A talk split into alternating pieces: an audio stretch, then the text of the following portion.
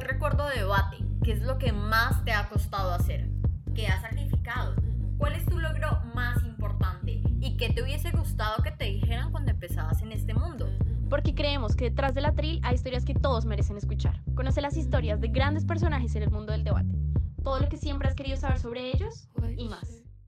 Hola a todos, mi nombre es Ana María Díaz. Y yo soy Laura López y somos debatientes de la Sociedad de Debate de la Universidad del Rosario en Colombia. En este episodio les traemos a una gran invitada desde México, Andy Rincón, para hablarnos un poco sobre su carrera en debate y los principales retos a los que se ha enfrentado como debatiente.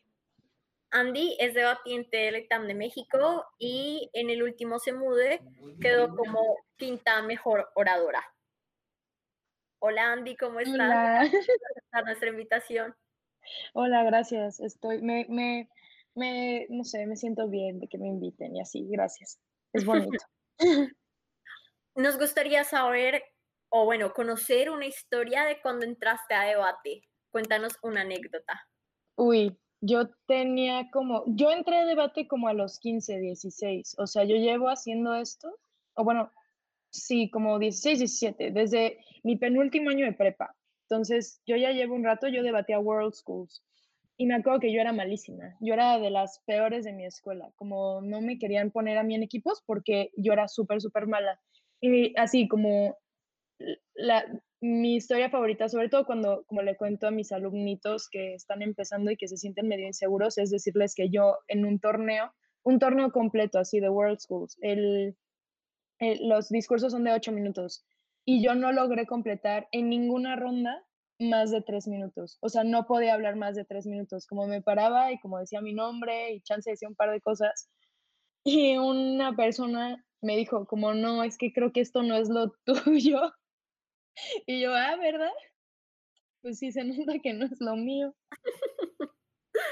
y como, o sea, no era lo tuyo, supuestamente. Entonces, años después, ¿qué hacemos acá? Exacto, me aferré. Yo creo que es ese, yo creo que me aferré demasiado a todo eso y, cuando me dicen que no, o sea, cuando alguien me dice como no, no vas a poder o no, esto no es lo tuyo, como que sí lo es y se convierte mágicamente en lo que sí es y, ya, y sí, eh, fue mucho esfuerzo, fue como, ya son como cuatro, cuatro años, cinco, ya no sé, pero ya es muchos años que llevo en debate, como definitivamente fue muchísimo tiempo para llegar a ahorita. ¿Cómo es el debate en colegios, pero también mm. como contrastado con lo que has visto a debate de universidades? Claro, eso yo creo que es súper específico a México y súper específico como Ciudad de México. Nada más porque el circuito de prepas al que yo pertenecía era solamente como preparatorias, escuelas privadas de Ciudad de México. Como yo nunca había debatido con alguien afuera de Ciudad de México hasta universidades.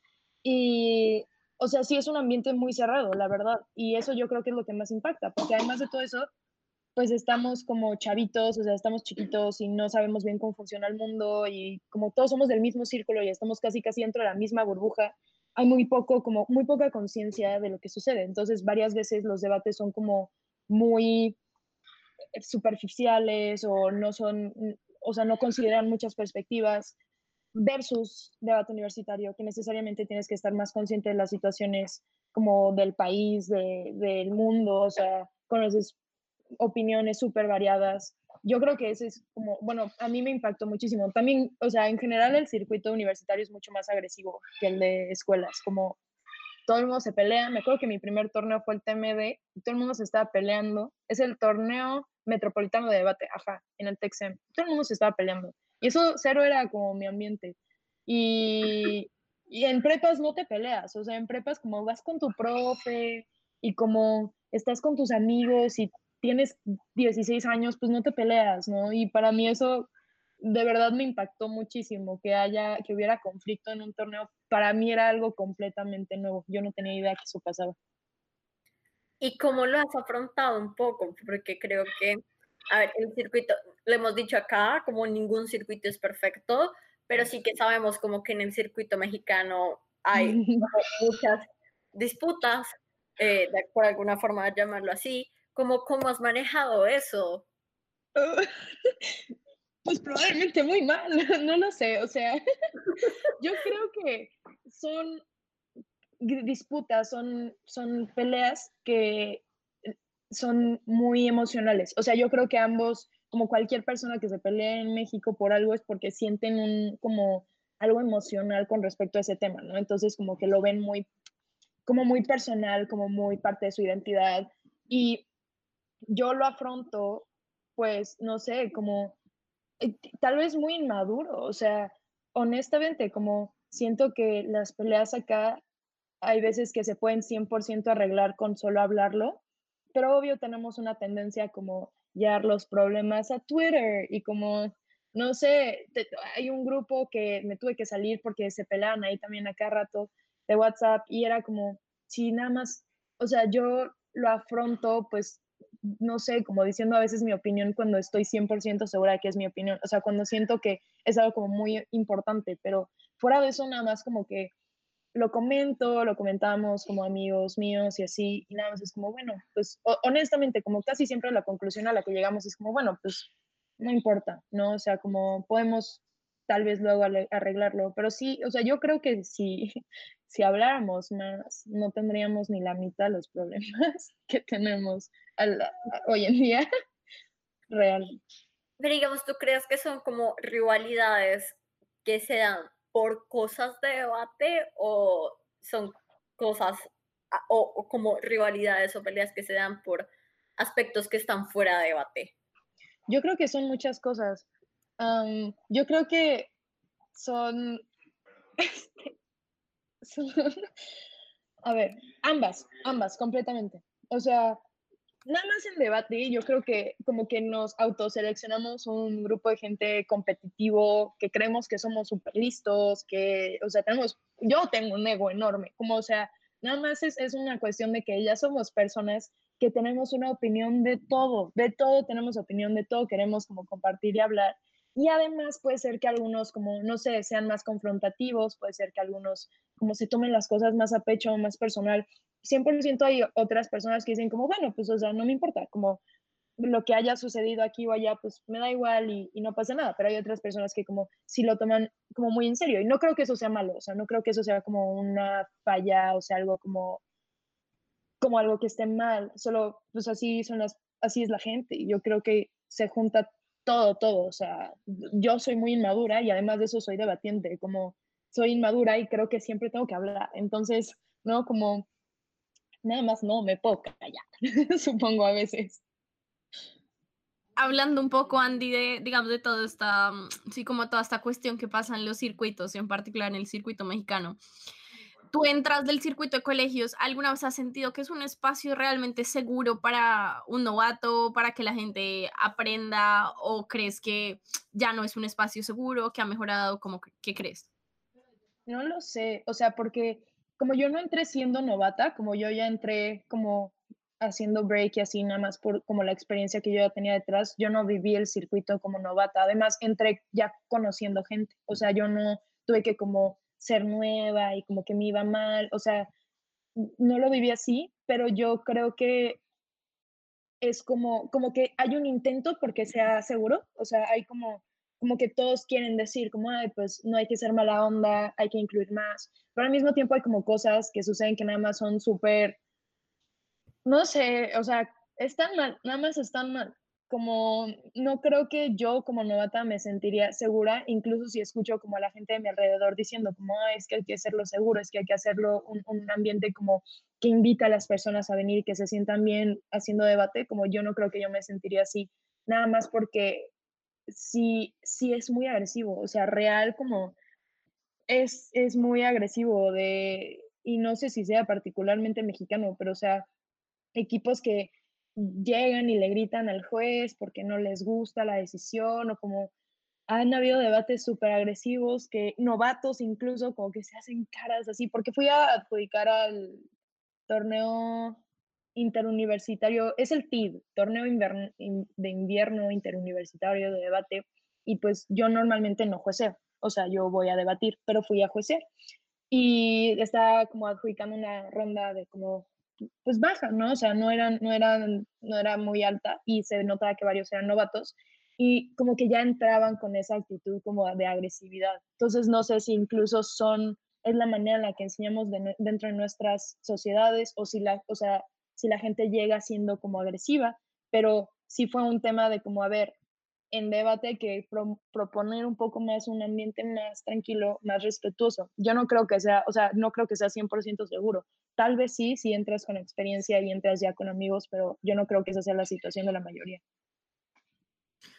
Andy, nos hablas un poco de que no entras al circuito siendo novata porque ya tienes una experiencia detrás. Cuéntanos un poco cómo es esa experiencia de hacer parte de un equipo que representa a México, hacer debate escolar, World Schools. Cuéntanos como toda esta trayectoria para la gente que no tiene ni idea de World Schools. Bueno, a mí me encanta World Schools, como me enamoré completamente de ese formato, es súper tierno, no sé, ahora que lo comparto, o sea, como lo comparo más bien con VP, es tan bonito, como son dos equipos, proposición y oposición, ¿no? Son tres debatientes, o sea, se me hace muy tierno. Y, es, y en verdad sí es un, un formato que se presta tal vez a ser menos agresivo porque tienes que ser menos estratégico, porque solo le tienes que ganar a otro equipo. Yo empecé ahí con mi, en mi escuela, yo soy de una escuela relativamente pequeña en Ciudad de México, se llama el Churchill, el Churchill College. De ahí vienen también muchos debatientes, por ejemplo, como Lucia Arce, también es de ahí este, y son del circuito de prepas de ahí. Entonces ahí me coachó como mi profesor, porque normalmente un profesor es quien te tiene que como coachear, no es necesariamente alguien que sepa de debate. Y yo ahí como empecé, y la sociedad era como todos mis compañeros de la escuela, este, eran mis amigos, nos íbamos los viernes a los torneos. Los torneos duran dos días, nada más viernes en la tarde y todo el sábado. Yo salía los sábados como a las 11, 12 y son en las escuelas.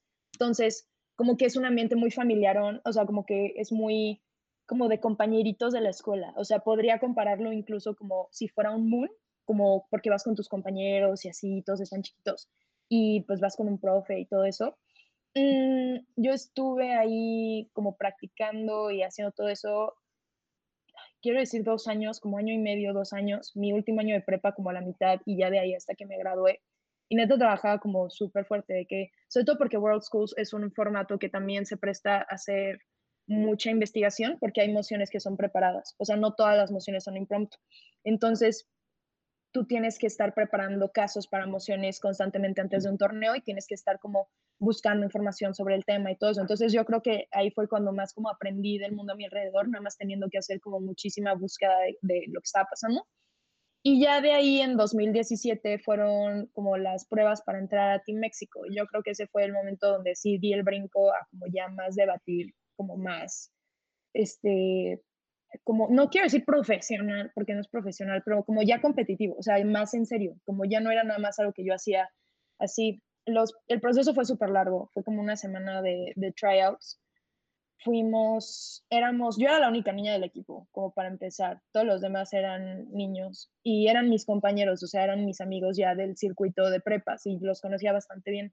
Me entrenó Mark Weber, que a mí me parece de los mejores coaches que hay en debate, por lo menos de World Schools. Él también entrenó a Lucía Arce, también entrenó a Isolda, que a mí se me hace de los mejores debatientes de México muy cerca del break de, de WUDC, entrenó a todos los Team México, básicamente antes de eso. Y como es un gran coach, es muy duro, es muy exigente, también es muy enojón, pero él es mi coach, como él, él, me, él me enseñó casi, casi todo lo que sé ahorita. Y eso fue todo un verano donde yo iba desde como 7, 8 de la mañana a casa de Mark y salíamos de ahí a las 9 de la noche, como era todo el día estar debatiendo y fue un verano entero hasta que fuimos a Bali.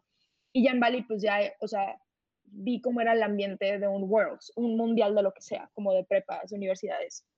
Allá, o sea, aprendí los altibajos, aprendí cómo llevar los nervios. Nos tocó, porque antes lo que hacían en World Schools es que te decían como, ah, antes de la competencia te decían como los países con los que ibas a ir en contra, antes del mero torneo, no hacían power matching y nosotros éramos un equipo porque te los van clasificando. Entonces, por ejemplo, Singapur, que ha ganado como dos veces Worlds, bueno, World Schools, eh, son un equipo A. Canadá es un equipo A. Bueno, pues nosotros éramos como un equipo B, o sea, 100%. y este, nos pusieron probablemente de los draws como más difíciles de, de Team México. Fuimos contra Pakistán, que era un equipo B, contra Dinamarca, que también era un equipo D, contra Australia, un equipo A, China, que en ese momento no se perfilaba a ser un equipo muy grande, pero ya, o sea, como recientemente se han probado a ser de los mejores equipos de World Schools, ¿no? Entonces fuimos contra ese China, Indonesia, que era el host, que también estaban muy fuertes. Y me acuerdo que yo estaba súper nerviosa y a mí Mark me puso a abrir primer, así, primer prop, que es como primer ministro, en la ronda de Pakistán. Y yo estaba temblando. O sea, yo me acuerdo que yo no, no podía con toda esa presión y salimos de ahí. Y ya de ahí como que toda la competencia fue smooth. No le ganamos a Dinamarca, que sigo sigo teniendo ese coraje atorado. Todos los que fueron Team México les van a decir como que había una ronda que no debimos de haber perdido y la perdimos. También el día más dramático, y yo creo que este día neta sí marcó mi vida como debatiente, la verdad, fue, creo que era como el penúltimo día. Son nueve rondas, creo. Ya no me acuerdo bien, pero lo que son dos días, dos, perdón, dos debates por día, uno en la mañana y uno en la tarde. Y en la mañana fuimos contra Nigeria, creo, y perdimos esa ronda. Pero súper mal, o sea, no había manera de que perdiéramos esa ronda y estábamos súper tristes. Mark estaba llorando en el cuarto, como cuando oh. todo el mundo se fue. Los niños están todos así aguados y después de eso íbamos contra Australia. Y ojalá sepan que Australia los coachaba en ese momento voceo, como Australia era de los equipos más fuertes. Y pues ya sacan la ronda, además de que era impromptu este, la ronda contra Australia y estábamos en el cuarto preparando porque éramos proposición o gobierno y todos estaban bien nerviosos y nadie quería debatir. Y yo les dije como, no, yo quiero debatir contra Australia porque incluso si me, si me ganan, pues voy a aprender más ahí con Australia ya me quiero quitar la curita así como de, de debatir contra un equipo A y además un equipo que es este, inglés como primera lengua. O sea, yo ya quería, yo ya quería entrarle a eso porque yo sí quería hacer break y sabía que le iba a tener que ganar esos equipos para llegar lejos en la competencia, ¿no? Y ya, o sea, el debate era sobre hoy especies en, en, en, vías de extinción y cómo era la mejor manera de cuidarlos. Y yo me acuerdo que yo estaba dando mi discurso y enfrente de mí estaba voceo, así, con los brazos cruzados, y yo temblando, porque además yo tenía un crush enorme en voceo. O sea, ese hombre me encanta. Lo vi la primera vez como en el hotel, estábamos en Bali, todo esto fue en Bali, en Indonesia y lo vi caminar y yo como, ¡Ah! la dictadura de no alternativas, güey, como, no puede ser, es él. Y yo estaba así súper nerviosa y yo, estaba, yo fui primer, primera proposición, o sea, PM. Y yo dije, no manches, si hago mal un, un, un primer, entre comillas, no, como un primer ministro enfrente de él, como, qué insulto, con la presión encima. Y él nada más estaba de que asintiendo con la cabeza durante mi discurso. Y yo me acuerdo que neta no podía dejar de sonreír, súper emocionada. Y el debate sucedió en un instante, como ya no me acuerdo ni qué dije, de lo nerviosa que estaba. Salimos de la deliberación y Boseo me ve a los ojos y me dice, ese fue un gran discurso. Y yo, no podía, no podía, no podía, casi me meo, o sea, y, y, Mark, mi coach, me dijo como si lo hiciste muy bien. Todos estaban bien impresionados, ¿no? porque nadie creyó que yo siendo la única niña del, de Team México iba a, realmente ser parte importante del equipo, como, una, como parte de la formación padre del equipo, como de la que, de la fuerte. Y ya después de eso ya no había ronda en la que yo no estuviera, porque nada más como que se quedó claro que yo era clave, ¿no? Para ganar un debate. Sí, les ganamos, les ganamos este... El World Australia. No. Sí, Dos a uno, sí, porque los jueces, un juez es un voto, básicamente, entonces puedes ganar de dos maneras, como unánimo o split. Y ganamos split. Y votaron por nosotros dos jueces, uno que se llama Agrim, Agrim Sahid, algo así, que es de Singapur, excelente debatiente de VP, y otra debatiente de Harvard, de VP. Entonces ellos dos votaron por nosotros y fue loquísimo. Yo estaba, hasta nos tomamos un, una foto con el pizarrón que decía tras la decisión y ahí tengo la foto. Y, o sea, yo me acuerdo que Mark estaba, o sea, porque él nos dijo, como esto no se suponía que iba a pasar, como no se supone que equipo México de un país como que no tiene la cultura de debate, que tiene muy pocas oportunidades, que inglés no es su segunda, es no su primera lengua, no se supone que le gane a Team Australia, pero les ganaron y lo lograron. Y eso yo creo que como que me enseñó muchas cosas, me enseñó que nadie es como no, nadie es invencible, me enseñó que sí tengo que creer más en mí misma, o sea, no sé, como, como que esa única ganada hizo que yo me clavara más con debate a largo plazo. O sea, yo sabía que lo que a mí me iba a gustar era derrotar equipos fuertes. O sea, esa era mi adicción, me gustó y, es, completamente como lo que, lo que hace que, sea como feliz en debate. Andy me hace recordar un poco a con mi primera pareja de debate con la que fui a 12 Mudes. En nuestra, como, nuestro case file, la portada, entonces era como Rosario, Rosario B. Entonces decía, eh, María Fernanda ponía en la portada como, no hay equipo, en, negrilla gigante, no hay equipo invencible, un argumento que no se pueda refutar, una cosa así. De, era, claro no hay equipo invencible ni argumento irrefutable. Yo me acuerdo porque después, como que cuando me pasaron su case file para que se los guardara en mi maleta, yo lo vi, yo, ay, qué penes, pero me ah. pareció súper tierno. O sea, como, ay, qué penes, pero, pero a la vez que, pues, qué tierno porque es verdad. O sea, uno cree que hay equipos invencibles y pues no. No, no, nadie es invencible. y yo, pero... En ese, en ese World Schools breakeaste, ¿cierto? Sí, breakamos 13. Bien, sí, si no no me acuerdo mal, según yo 13. Y fue un break muy sentimental, nada más porque la habíamos visto tan difícil antes de entrar a la competencia. Lo vimos imposible desde antes de, llegar, por, nada más por el draw que nos había tocado. O sea, Mark ya nos había dicho como va a estar cañón, este, ustedes vayan a lo mejor que puedan y como ni modo. O sea, así, así nos tocó este año. Y, pero sí hicimos break en 13. Ahora vámonos un poco a el año pasado, a Semude Perú, que fue tu primer Semude. ¿Cómo, ¿Cómo lo comparas con la experiencia de World Schools? Que creo que también es diferente, porque creo que World Schools tiene muchísima más diversidad. O sea, tienes, estás compitiendo contra gente de Nigeria, Australia. ¿Cómo, cómo es ese contraste un poco? Pues yo diría que emocionalmente es muy similar. Como, no sé, lloré igual en ambas. No sé, o sea, Em, fue diferente como uno nada más porque a Worlds fui con un equipo que yo creía así en ese momento mis mejores amigos y como a Perú como fui con mis amigos sí, pero como no era tanto ese, o sea, no llevábamos esa mentalidad de como, ah, somos mm, delegación mexicana, ¿no? O sea, como pues íbamos con compas, pero no era tanto así. Este, yo diría que World Schools me fue más, o sea, no quiero decir como más competitivo, pero o sea, cuando ya sabes que esos equipos son como los mejores de su país, hay una presión agregada. O sea, ya sabes que todas las rondas va a ser un challenge, aunque sea poquito. Entonces, eh, como que World Schools le tenía más miedo.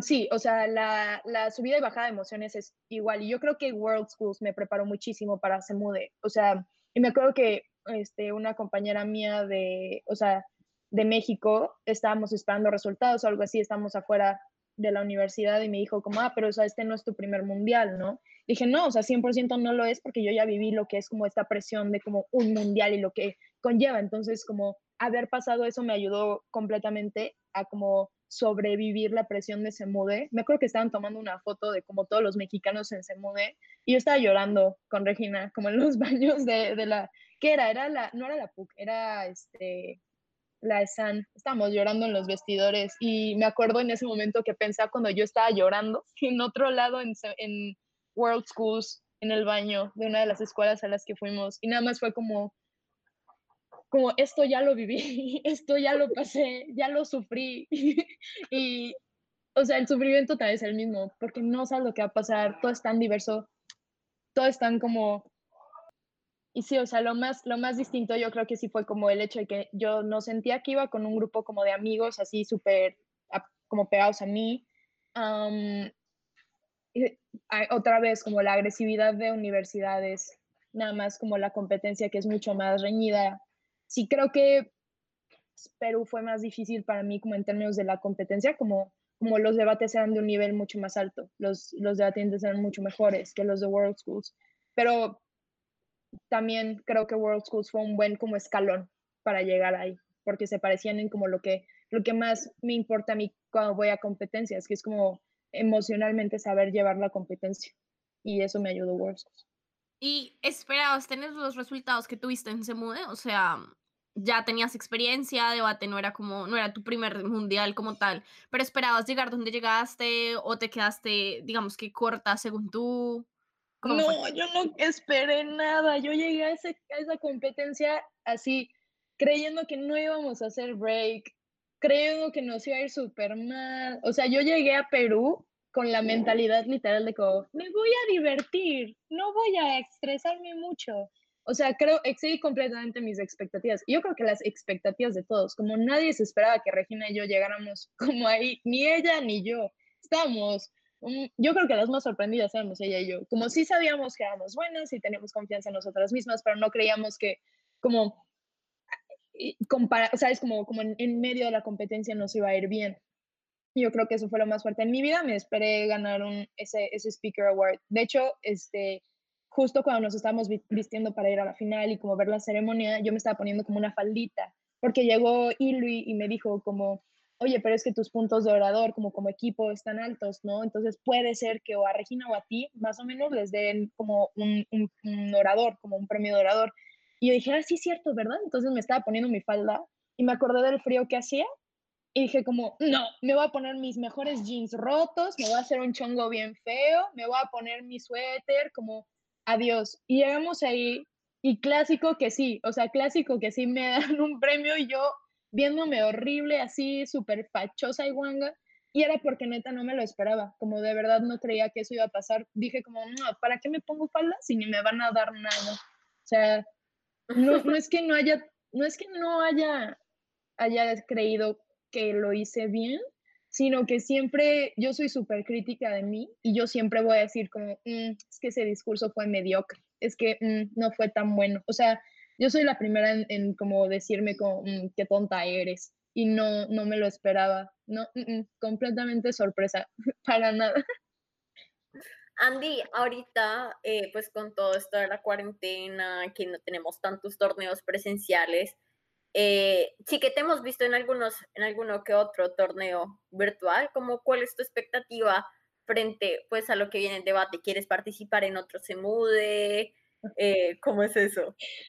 Obvio debatir en línea, lo detesto, lo detesto. Debatí en el de abierto de mujeres de acá y, o sea, yo fui con una novata nada más porque este, me habían dicho como, ay, quiere ir al torneo, ni siquiera era de mi sociedad me dijeron como, ay, quiere ir al torneo y no tiene pareja, como ayúdala. Y yo me acordé, me acordé de cuando estaba chiquita y dije, yo también quiero a alguien que me enseñe. Entonces la llevé, bueno, no la llevé, pero saben, como fui con ella y le enseñé más o menos, como lo, por lo menos lo que podía enseñarle.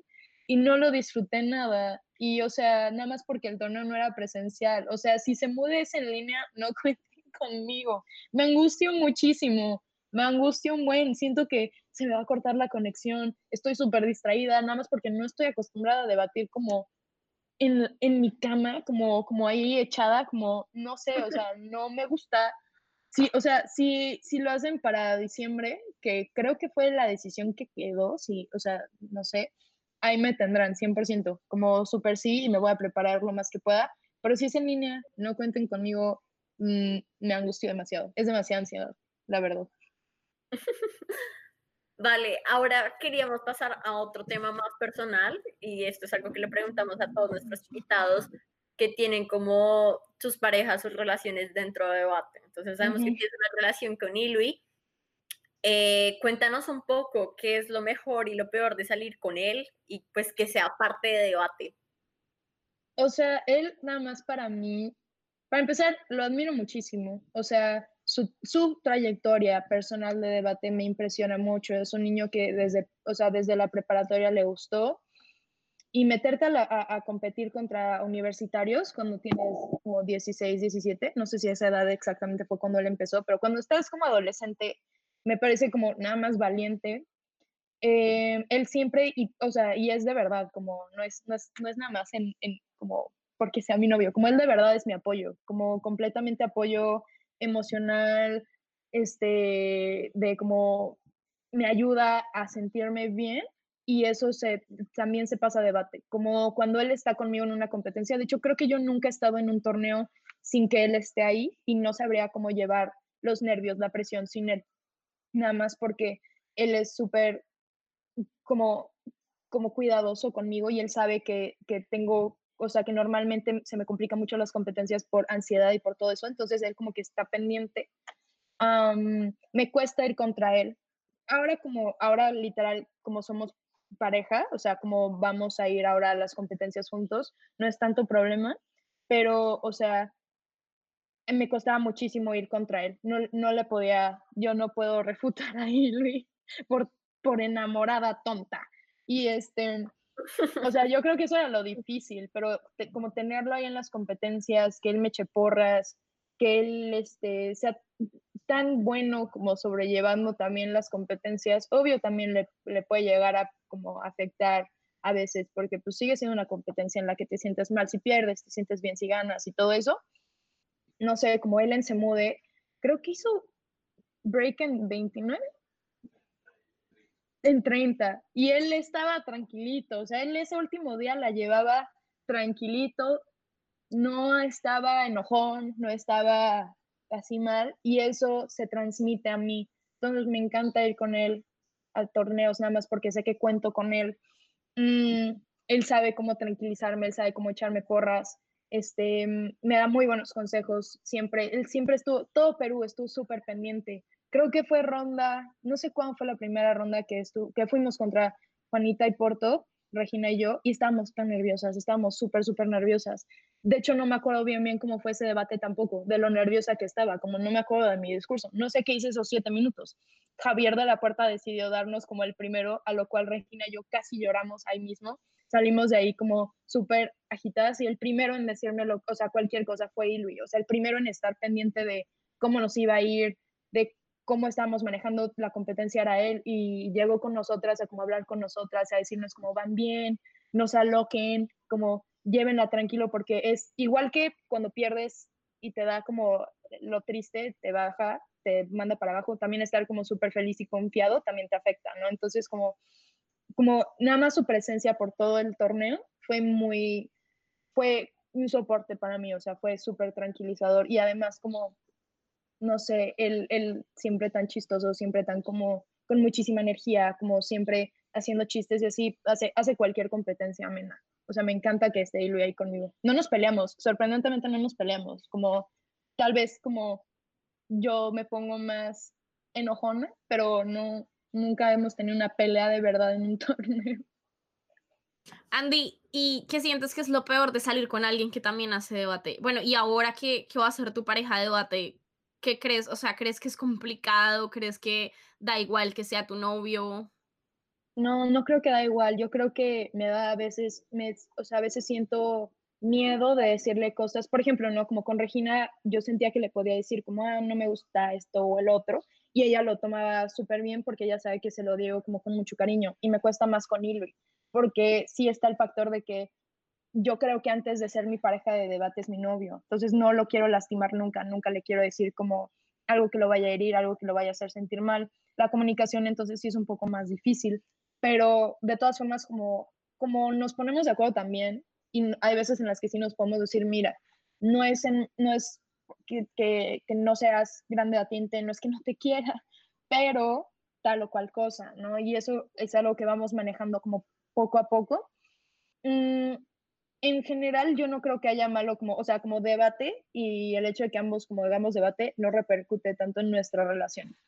O sea, no sé, no nos peleamos como debatimos, por ejemplo, o sea, no es como que tenemos ahí discusiones muy de debate, sino que sabemos más bien cómo medir cuando estamos siendo mala onda o cuando estamos muy emocionales, ahí es cuando podemos decir, como sabes que está siendo un poquito como como volátil o emocional ahorita, vamos a conversar al ratito. Y eso yo creo que sí ayuda a debate, porque hay veces en las que él me dice, como es que ahorita estás muy nerviosa, estamos preparando un caso y es como estás muy nerviosa, tómate dos minutos nada más como para dibujar florecitas porque te siento muy nerviosa. O yo le puedo decir a él, como es que ahorita estás siendo muy agresivo, como en, en las rondas y así, hay veces en las que les digo, como tienes que bajar un poquito porque es, no es consciente a veces de que habla muy fuerte o de que verdaderamente es muy agresivo. Entonces, como nos conocemos a nivel personal, relación, nos podemos decir esas cosas de como, hmm, yo sé cuándo te estás enojando o como él sabe cuando yo me estoy poniendo nerviosa. Entonces, eso sí se complementa muy bien.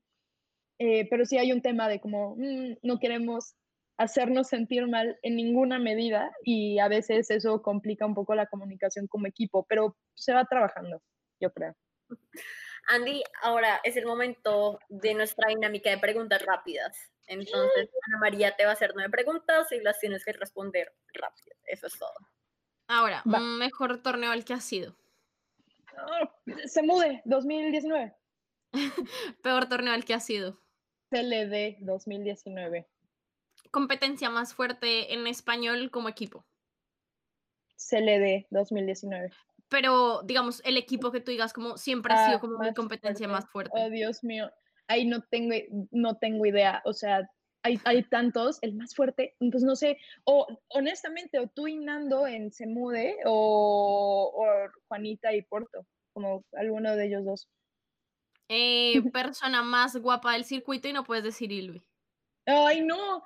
Ay, no. Pues, ay.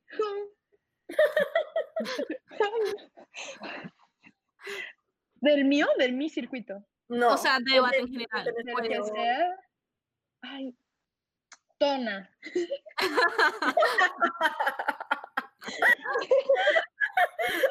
Nada, nada, amigo. Me salvé. Sien- no, siento que esto es, Siento que como esto es trampa. Esto es Ah, trampa. ¿Es trampa? Ok. Yo creo que Rubén. Es, es guapillo, Rubén. Eh, posición favorita. Baja de Opo.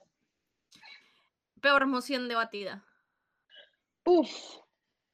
Eh, soy muy mala para recordar emociones en general. Am, peor moción debatida, así, ever.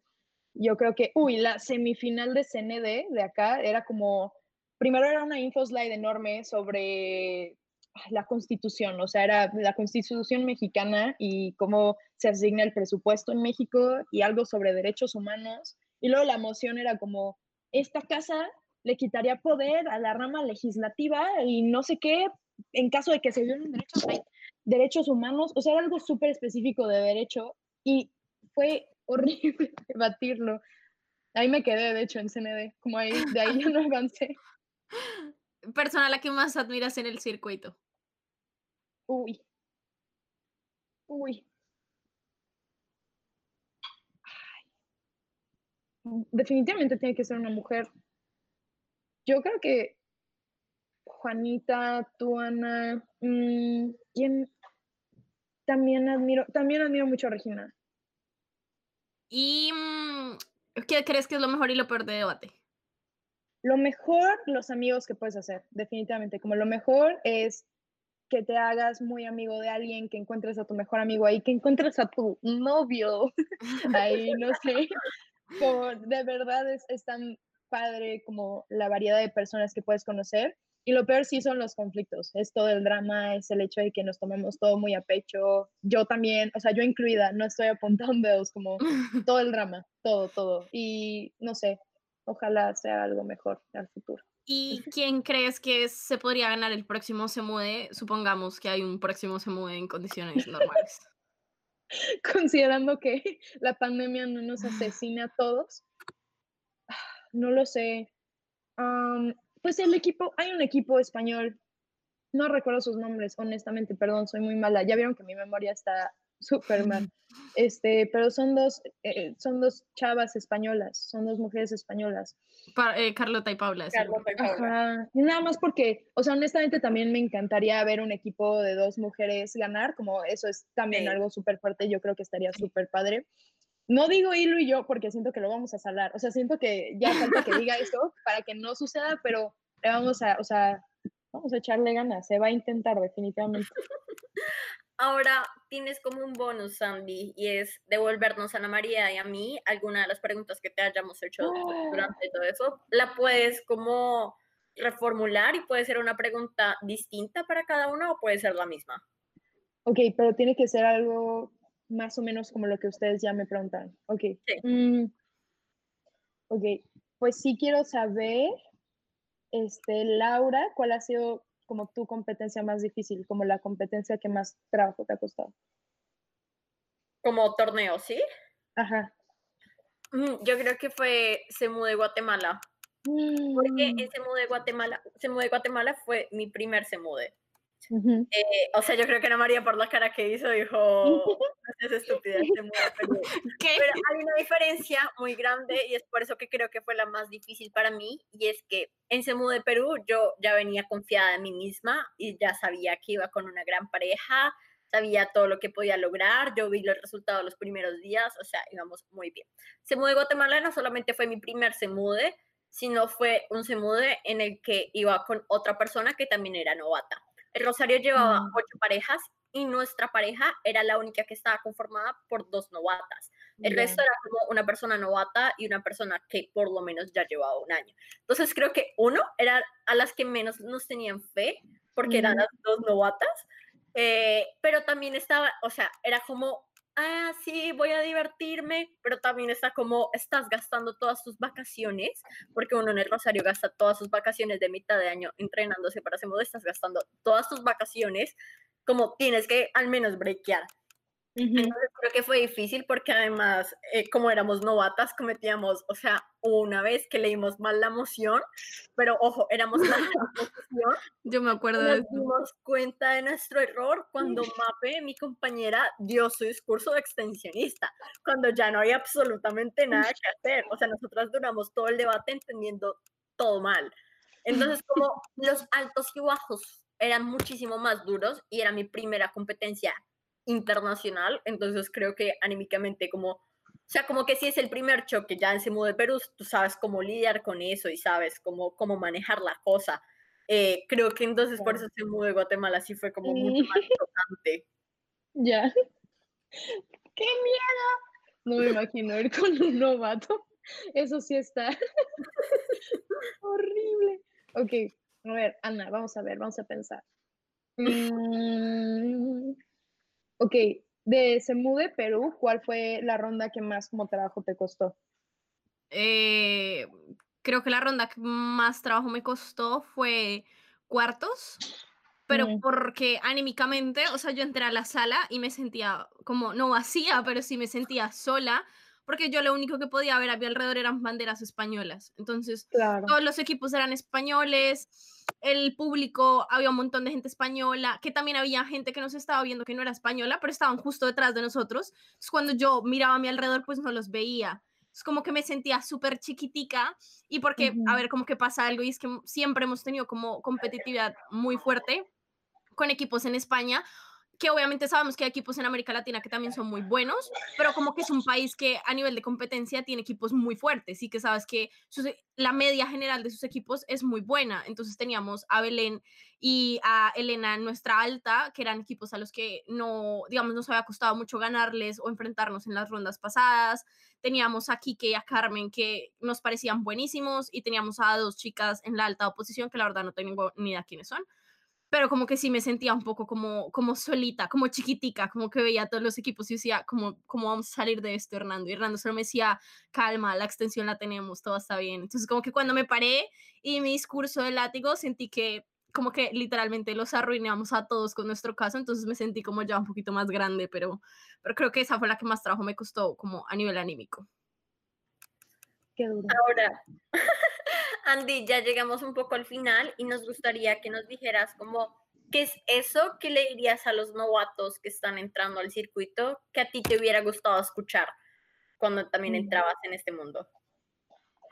Ok, yo creo que me hubiera, o sea, yo creo que es importante decirles que los logros chiquitos son en ese momento los que más importan, ¿no? Como, no sé, algo tan chiquito como completar el tiempo, como no te preocupes. Sí, o sea, para empezar, como nadie nació siendo bueno en esto, ¿no? O sea, nadie que ahorita tiene buena experiencia, tiene buenos logros, llegó ahí nada más porque son un milagro y son genios. Ni siquiera me pongo yo en esa categoría, ¿no? Como sea, todos llegaron a donde están por trabajo. Entonces, como uno, no, no creer que si al principio no estás haciéndolo súper bien, como no importa, está bien, todos empezamos ahí. Y que los logros chiquitos en ese momento son los que más importan y lo que a ti te haga feliz, como si a ti te hizo feliz hacer un buen punto de información, como eso es lo que, lo que más importa en ese momento. Incluso si perdiste, incluso si no te fue tan bien, no ganaste oradores, como no pasa nada si tú estás feliz con tu punto de información, quédate con eso. Como los, chi los chiquitos de verdad es lo que importa, que lo disfrute. Andy, muchísimas gracias por habernos acompañado. ¡Qué bonito! Me gustó mucho. Gracias. Gracias también a las personas que nos escucharon, que escucharon este podcast hasta aquí. Nos escuchamos en nuestro siguiente capítulo. Los invitamos a seguirnos en nuestra cuenta de Instagram, arroba detrás de la tril, y también a seguirnos en Spotify y escuchar el resto de nuestros episodios. Chao. Chao. Adiós.